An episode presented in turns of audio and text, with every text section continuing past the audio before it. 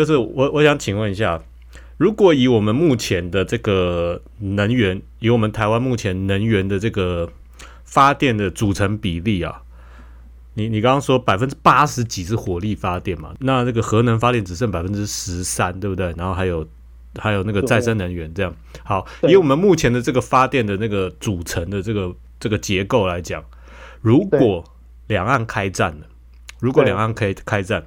中国大陆这边对台湾采取一个封锁的一个方方法，就它它等于对我们整个封锁起来了。那在这个情况下，台湾用电的方面，台湾可以撑多久？如果台湾被封锁了，用电可以撑多久？你讲这个问题的时候，我我会告诉你，就是说，如果很不，我我我希望不要两岸战争了。嗯，有的有能够用谈的就谈。嗯，那如果不幸发生了两岸战争的话，哈。其实我我第一个感觉是对岸不会想要封锁台湾，嗯，因为太花钱了。OK，直接打就好了。那直接打的话，不是之前李敖大家就应该有印象嘛？他担任过立法委员嘛？嗯嗯。李敖他在国会咨询过政府官员，说如果两岸开战，台湾可以撑多久嘛？嗯。那当时的国防部一个月嘛，然后李敖就说：“哦，一个月，那之后呢？”就就没有然后了，就没有然后，因为国防部长不打了啊。OK OK OK。啊，然后再来就说好，再来，我们不讲军军军军武这个东西，我们就讲能源的燃料存量。对，台湾百分之九十八的发电燃料都是向国外进口的，都是买的。对对对，我自己没有了，我们自己没有。那燃煤大概可以存一到两个月，我们现在所有的仓库燃煤可以存一到两个月。天然气那个桶槽大概是七到十天，天然气吃到七到十天哦，就一周了，就一周了。哦，那如果核能的话。充填一次燃料可以发电一年半，所以相比之下，以以能源燃料来讲，当然核能撑比较久，但这是没有错的。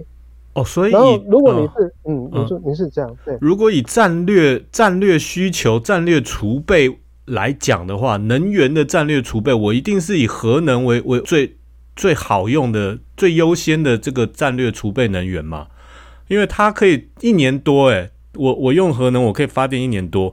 我用天然气，我一个礼拜我就没了，哇！对，但是我我我对啊，如果是以我们只讲能源的话是这样，但如果我们到战争不是只有看一个方面的时候，对对对对，嗯，我会跟你讲啊，和要做封锁这件事情，一定会引起周边的国家抗议，因为往来台湾海峡的船只跟港口的船只是很多的，嗯，我们如果因为台海战争导致他国的经济损失的话，那其实多少之后要。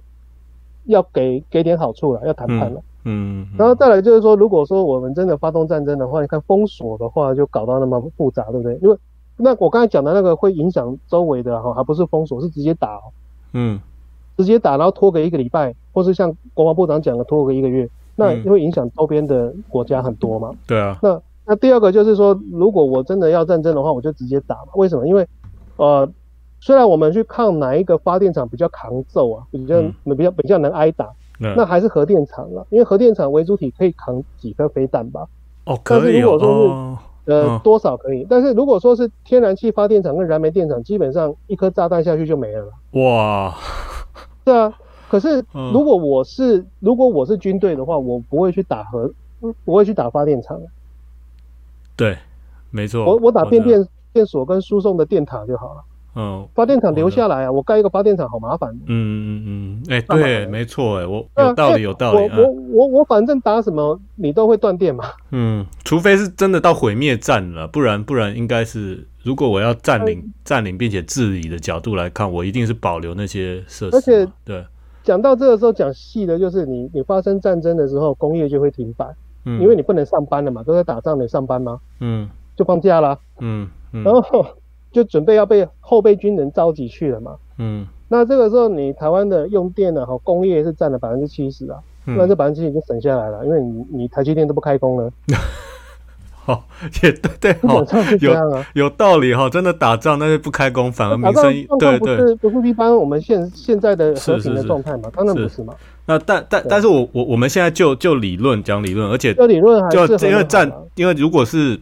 真的是要备战的话，你必须要基于各种假设去准备嘛，本来就是这样嘛。那所以，所以以能源上面来讲的话，那你如果完全靠煤跟天然气，那显然在能源储备能力上面是蛮弱的，就是抗封锁能力是很弱的啦。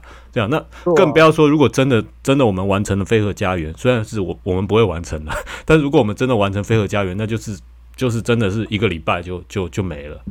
就没没多一个月了，对对对对，好好，那那我现在 要再请问一下 Alex 几个比较之前我们我们这边炒过比较关于这个核能还有能源对核能比较有趣的议题啊，两岸方面啊，哦，就是我我我给我给你看一个图啊，这个是应该是去年吧，民进党的民进党籍的一个议员，我不知道他好像新北新北市还是哪里的一个议员呢。他在脸书留的一一段话，他说：“中华人民共和国常常军机扰乱台湾。”你可以在那个呃 YouTube 上面看到。他说：“呃，为了台湾人民免于生活在恐惧当中，建请中华民国台湾政府 拟定对中华人民共和国沿岸的毁核计划。”然后保障台湾人的生存权益啊，就是这位民进党的这个市议市议员陈永福啊，新北市啊，他新北市议员陈永福啊，他就他就要我们拟定就是对中华就是中国大陆沿岸的那个毁核计划，然后他还传了一个那个图啦，就是我看一下这里啊，好，沿岸的电厂的图，对对对对对对对，这个中国大陆沿临近台湾核电厂的这个分布图啊。好，那那我现在想请问你啊，我们基本上我们先不论荒谬的程度了，我我想就是我们来就就认真讨论一下，他这个计划的可行性有多少？真的可行吗？这样？我们目前的远程射击的火，因为我不是军事的专家哈，我不是，嗯，但如果从网络上面看得到的资讯，都射得到。我跟你讲，都射得到，因为我们目前飞弹的距离都都打得到，对，嗯。但是熊山飞弹本身不是地对地的啦，所以它的软体要改了，不然它找不到目标了。好好好，第一个是这样，那第二个是你可以放那张图，就是好像是什么，哎，有那个什么，呃，我想一下，我有给你这张图吗？哦，应该没有，算，但是没没有没有给你，那就算了。那个基本上以前有一张图很搞笑，嗯，就有一山田孝之吧。他演一个短短剧，就是说啊哈，有一个他演勇者嘛，然后他的敌人嘛，就说啊哈，他是一个盗贼嘛，然后他拿了一把短刀，然后说这把短刀是有毒的，然后就拿来舔了一口，然后他就挂。OK，大概 就这个意思。嗯，我们飞弹假设飞弹都打得到好了啦，但是因为距离的问题这么近，然后在风向的问题这么近，你打了台湾都会自己中招啊。哦，台湾会中招是不是？肯定的，距离很近啊。嗯，那那 OK 好，那我问，飞弹打到核电厂，那真的会造成怎么样的伤害？它不会爆炸吧？它会爆炸吗？因为其实很多人都会讲说，维主体很很强壮，维主体是很强壮啊。嗯，它如果要扛揍的话，是扛得住了。问题是你核电厂又不是只有维主体，对不对？对。所以如果它让核电核电厂停止发电的话，它可以打到核电厂的对外的输电的电塔，或是核电厂它有一个控制的中心嘛。嗯。啊，但如果瞄到那边去真的那么准的话，那么那当然核电厂就停下来了。嗯。但是还不至于把它整个炸毁到它的那个辐射物质飘出来了，除非说你因为一般的核电厂的设计会把核废料放在厂区内。好。那如果你那么那么准确的打到核废料，然后把核废料炸成像脏弹这样子的话，的确会一些污染了。那不过这也是可以，不是可以清理的啦。就是说这是可以清理的。所以只是弄一些污染而已，就战略上，呃，战略意义没有那么大啊，就变成类似类似就是脏啊，然后你不太一般，不是一般要穿防护服去处理嘛。嗯，对对。但是这些东西一定会变成辐射层，然后一定会飘到台湾嘛，因为就很近嘛。就隔壁嘛，好好好，那类类似的问题啊，其实我我我们台湾的绝情也有也有问过，我想我想问你，在我我想给你再看另外一个图啊，这个应该也是去年吧，一个绝情他他有一个更 更奇葩的 idea，他说如果中共要打过来，我们就用我们的雄风飞弹把自己的核一、核二、核三给炸了，然后这样东中国东岸沿海也都不能用了哦。那其实呃，我我我记得我当时看看到这个绝清的这个建议，我也是蛮蛮觉得哇，奇葩！人家说什么伤敌一千，自损八百，他这个是伤伤敌一千，自损八千，这实在是太好笑了。那我想那个，请问一下那个 Alex 啊，就是呃，如果啦，我们先不问不论荒谬程度啦，就是如果真的。真的这样做，那中国对岸东南沿海会会有受什么损伤吗？我知道我们自己很惨呐，那他他自己会有受什么受什么会飘过去吗？会会影响到他什么吗？会啊，也会飘过去啊，因为风向的问题嘛，一年里面风向会转的嘛，就是东北季风完毕，到夏天也会吹过去。但是我觉得，就算，哎，我不知道怎么讲，这样搞的话，就是等于全员玉碎了。没有啊，睡的是我们呐，他 他只是我我意思说，他台湾人这样搞自己的话，就是把自己搞死嘛。就是说，你不要来啊，你不要来啊，你来了我打我打自己给你看了，你看我打自己打的多痛啊。我就我对啊，我我也不懂，真的是他他在干嘛？这个我觉得他们造成比较大的伤害，他们应该这个这个效果是让对方笑死啊。啊，对对对对对，这一招的确是蛮好用的，对，把对方笑死。是啊是啊是啊，也是，嗯，对。但但是好了，就就就道理来讲了，如果我们这边我们这边的核核电厂，就是我们认真讲，我们这边核这边的核电厂发生的问题，其实东南沿海，中国大陆东南沿海是会受到这个核辐射飘过去污染到的，对不对？可以污染到那边的，对不对？可以，可以嘛，对不对？好，所以其实对岸的核电厂跟我们这边核电厂，其实两边是互相会影响的啦。就认真讲是会这样，对不对？所以国际法就是叫我们不要打那个嘛。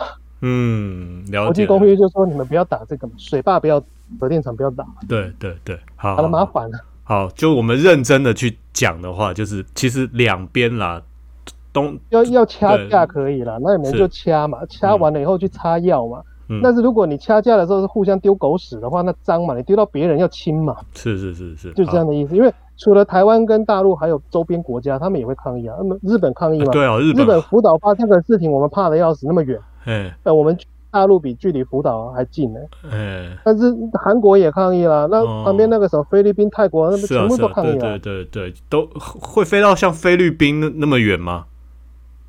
理论上不会了，看你，但是要看你怎么炸了。如果你是。哦，好了，应该不会了。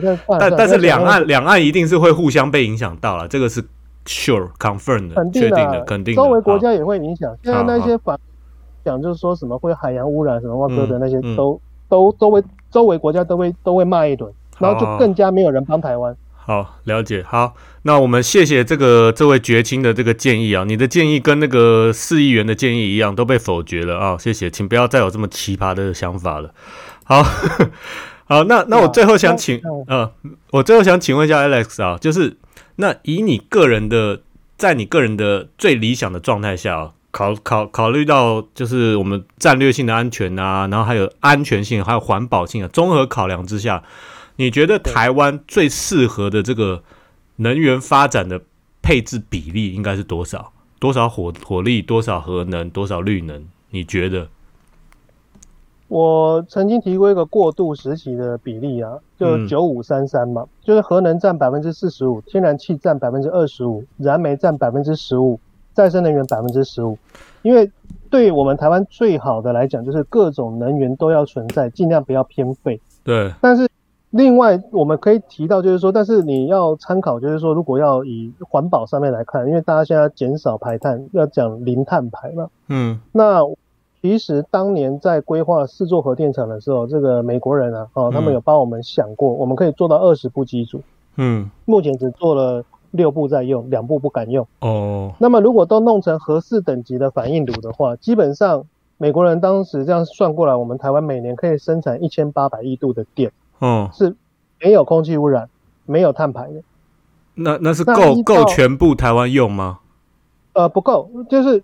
那个时候，依照二零二零年的用电需求，啊，就去年的用电需求，我们大概一千八百亿度电是刚好三分之二。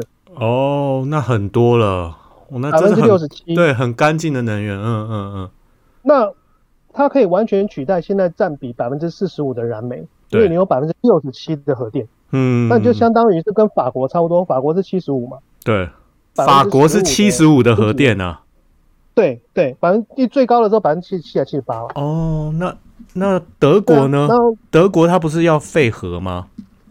它好像还有十几趴哦。德国也有十几趴，去年德国去年的核能发电的发电量好像还比前年还高呢。它好像慢慢要废弃这个废核的，离这个这个也没有啊。目前没有听到他们说他们要废弃啊，这只是说他们就。觉得要什么时候关，就还要再商量这样。那那你知道德国一度电多少钱吗？十块台币。十块哦。对。哦，很贵呢。他们所得也高了。对了，但是但是真的是贵呢。我们现在我们。我我现在在台湾好久好久没缴电费了。我们现在是多少钱？我知道越南是二，我们随季节是有一点调整的。夏天的时候是三点多，然后冬天的时候是二点多。OK OK OK，便宜好多，差蛮多的。对，那真的是真的是，如果真的都都要用那个绿能来取代核能的话，那真的电价会涨非常多。诶，十块好贵哦。所以大对大家真的不要看德国，它它废核废核，它是用这么高的电费去去作为代价去实现他的理想的。那我我们我们可以吗？这样真的是我们比较难，而且对，我们如果回到刚刚那个讲，就是说，如果我们能够产生一年有一千八百亿度电的核能，对台湾来讲的话，除了可以取代燃煤以外，你还可以取代部分的天然气，嗯，把这个大概将近。二十帕左右的天然气，你可以拿去变成工业的锅炉加热使用。因为现在工业在生产制造的时候，它很多的时候的加热是用燃煤，嗯，然后或者甚至有的是用油燃油，嗯嗯，对，比较脏。对，但是如果你换成天然气，是相对干净很多嘛？相对了，对。那对，然后这个时候百分之六十七的核能发电，其实它每度电的成本，我们之前大家都一块多了，一块左右，才一块多，你中。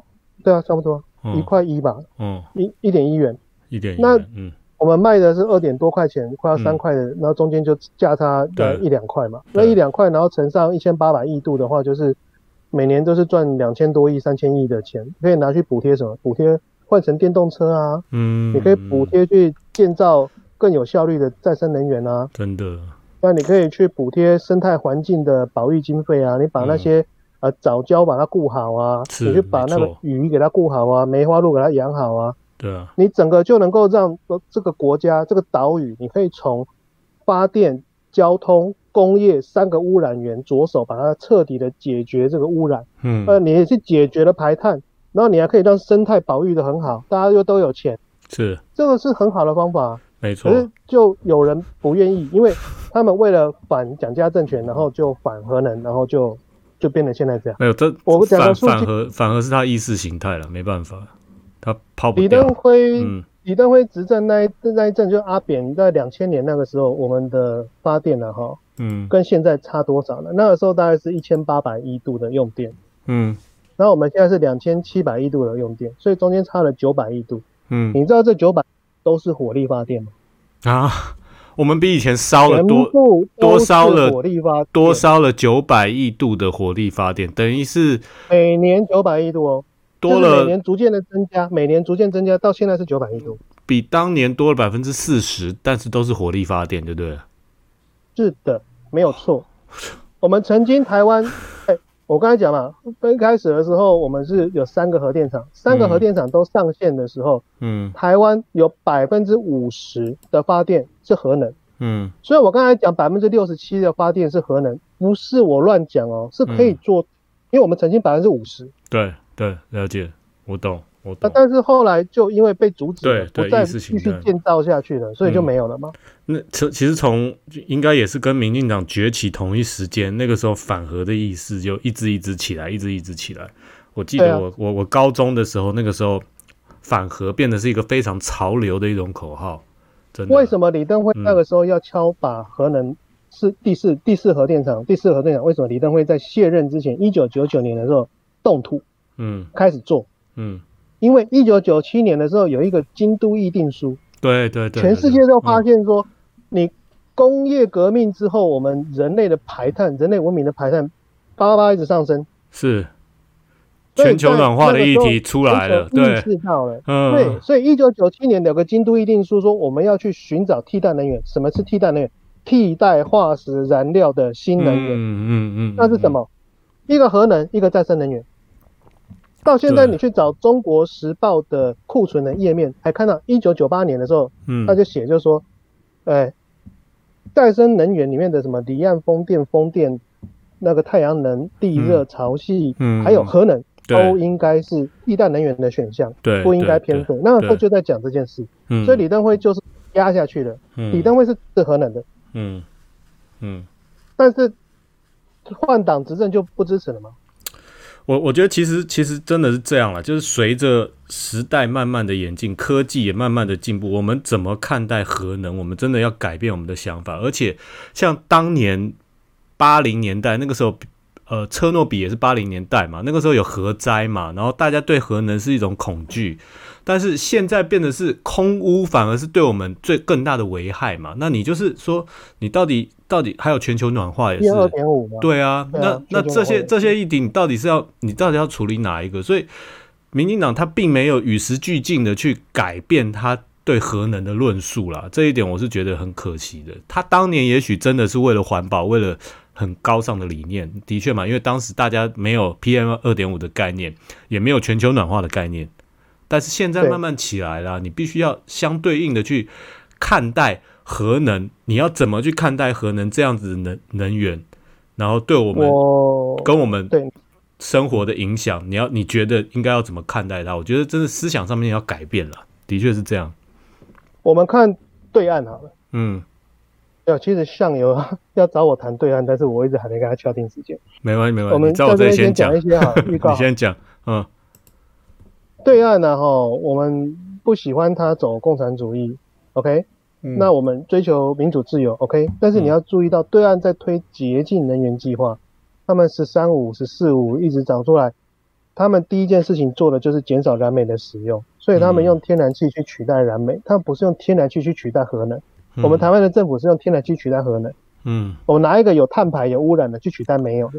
那对岸不是，他们是拿一个比较没有的去取代很严重的。嗯，然后对岸推洁净能源计划里面，他们大量的在做再生能源跟核能。所以我一开始就讲，我是支持再生能源可以使用，但是你要合理的用。嗯，那核能的话，它。做了多少？他们做了好像五十座的核电厂了，呃，核核能反应炉。嗯，然后他们再生能源，他们有长江三峡嘛，大坝嘛，然后他们有对靠近内陆的地方，就是靠近蒙古那那内蒙那一块，他们有做很多的风力发电嘛。然后他们在靠青青康藏高原的地方，他们那个有有弄那个太阳能嘛。嗯，那边他们整个做起来以后，知不知道中国大陆现在的火力发电有多少？多少？七成以下。我们台湾是八十三。他们现在火力发电七成以下，OK，好，六十几而已。哦，我们八十三。但是他们正在努力的减少，他们也正在努力的减少火力发电嘛，对不对？他们一直用去替代这个，因为嗯，全世界排碳最多的国家，一个就是美国了。对对对，一个就是中国，是没错。嗯，一个就是中国，那美国就那这样讲老美不知道可不可以？他就浪费嘛，他超浪费的。然后 中国的话是人多嘛，嗯那人多你就。就没有办法，人多当然污染多啊。嗯嗯。但是中国大陆有发心呐，他们真的真的，他们是他们，我很佩服一点，就是他们说做就真的做，而且做到好。嗯。那么美国那边也是说做就做，他们现在拜登上来了以后，拜登的能源政策是什么？他要重返巴黎巴巴黎那个气候协议，对。对他重返，你讲对了。拜登跟川普啊，哈，不同的点，你刚才讲的很好，就是他们要重返巴黎协议。对。因为他们认为。全全球的这个污染，美国污染那么大，怎么可以置身事外？对。然后第二个点就是，无论是川普或是拜登，都坚持继续开发核能。对这一点，他们有共识，没错。嗯，是的，不是说他们一定要一直相斗，而是说，对美国的民主党跟共和党，他们有些时候是，他们有些议题是跨越政党的。是，对。那核能这一块，他们是会做下去的，因为其实，嗯。讲到另外一个还好，就是另外一个来讲，就是说，世界国际之间的霸权是在什么什么东西上面呢？有很多方面，但是其中核谁有核弹，谁谁说谁说话了。嗯嗯嗯。你放弃核能，你就是放弃核弹。嗯嗯。美国会吗？不会。是联合国五个常任理事国没有一个国家放弃核能。对，谁敢放弃？嗯，了解。那我们我们台湾放弃是因为我们就不是联合国的一员嘛？哈哈。没有，我们因为我们台湾有很多的爱了。这样，嗯，我们可以自己，我们可以自己把我们的国号改一改，我们就改，我们就不要叫台湾了，我们就叫联合国，那我们就厉害了。我们自己装一个联合国。好了好了，嗯，那今天飞讲远了，嗯嗯，讲远了，对，好了，那今天非常谢谢这个 Alex 来参加我们的这个 i n 跟访问啊。那我相我相信，就是对于我个人还有线上所有的网友，在今天的这个访谈过程当中，对于能源呢。即即使你不是来自台湾的，我相信在今天的这个节目里面，你也学习到很多关于能源方面的知识啊。那我想我们今天的访谈都到这里为止。但是呢，Alex，等一下他会留在那个 Coin 专区里面。如果线线上等一下要参加 Coin 的网友呢，你们。如果要提问 Alex 问题，你们也可以提问 Alex，因为 Alex 会留在口音专区。那当然，如果你们没有要提问他，你们只要问我，那也可以了。但是 Alex 会继续参呃留在线上参与我们今天的口音节目，直到今天口音结束，好不好？真的非常谢谢你。我想等一下，所以等一下，如果你们对呃能源上面有一些什么问题的，或者想要互相指教一下的，呃，Alex 都在线上，好不好？今天。线上有我跟 Alex 陪大家一起接 call in，OK？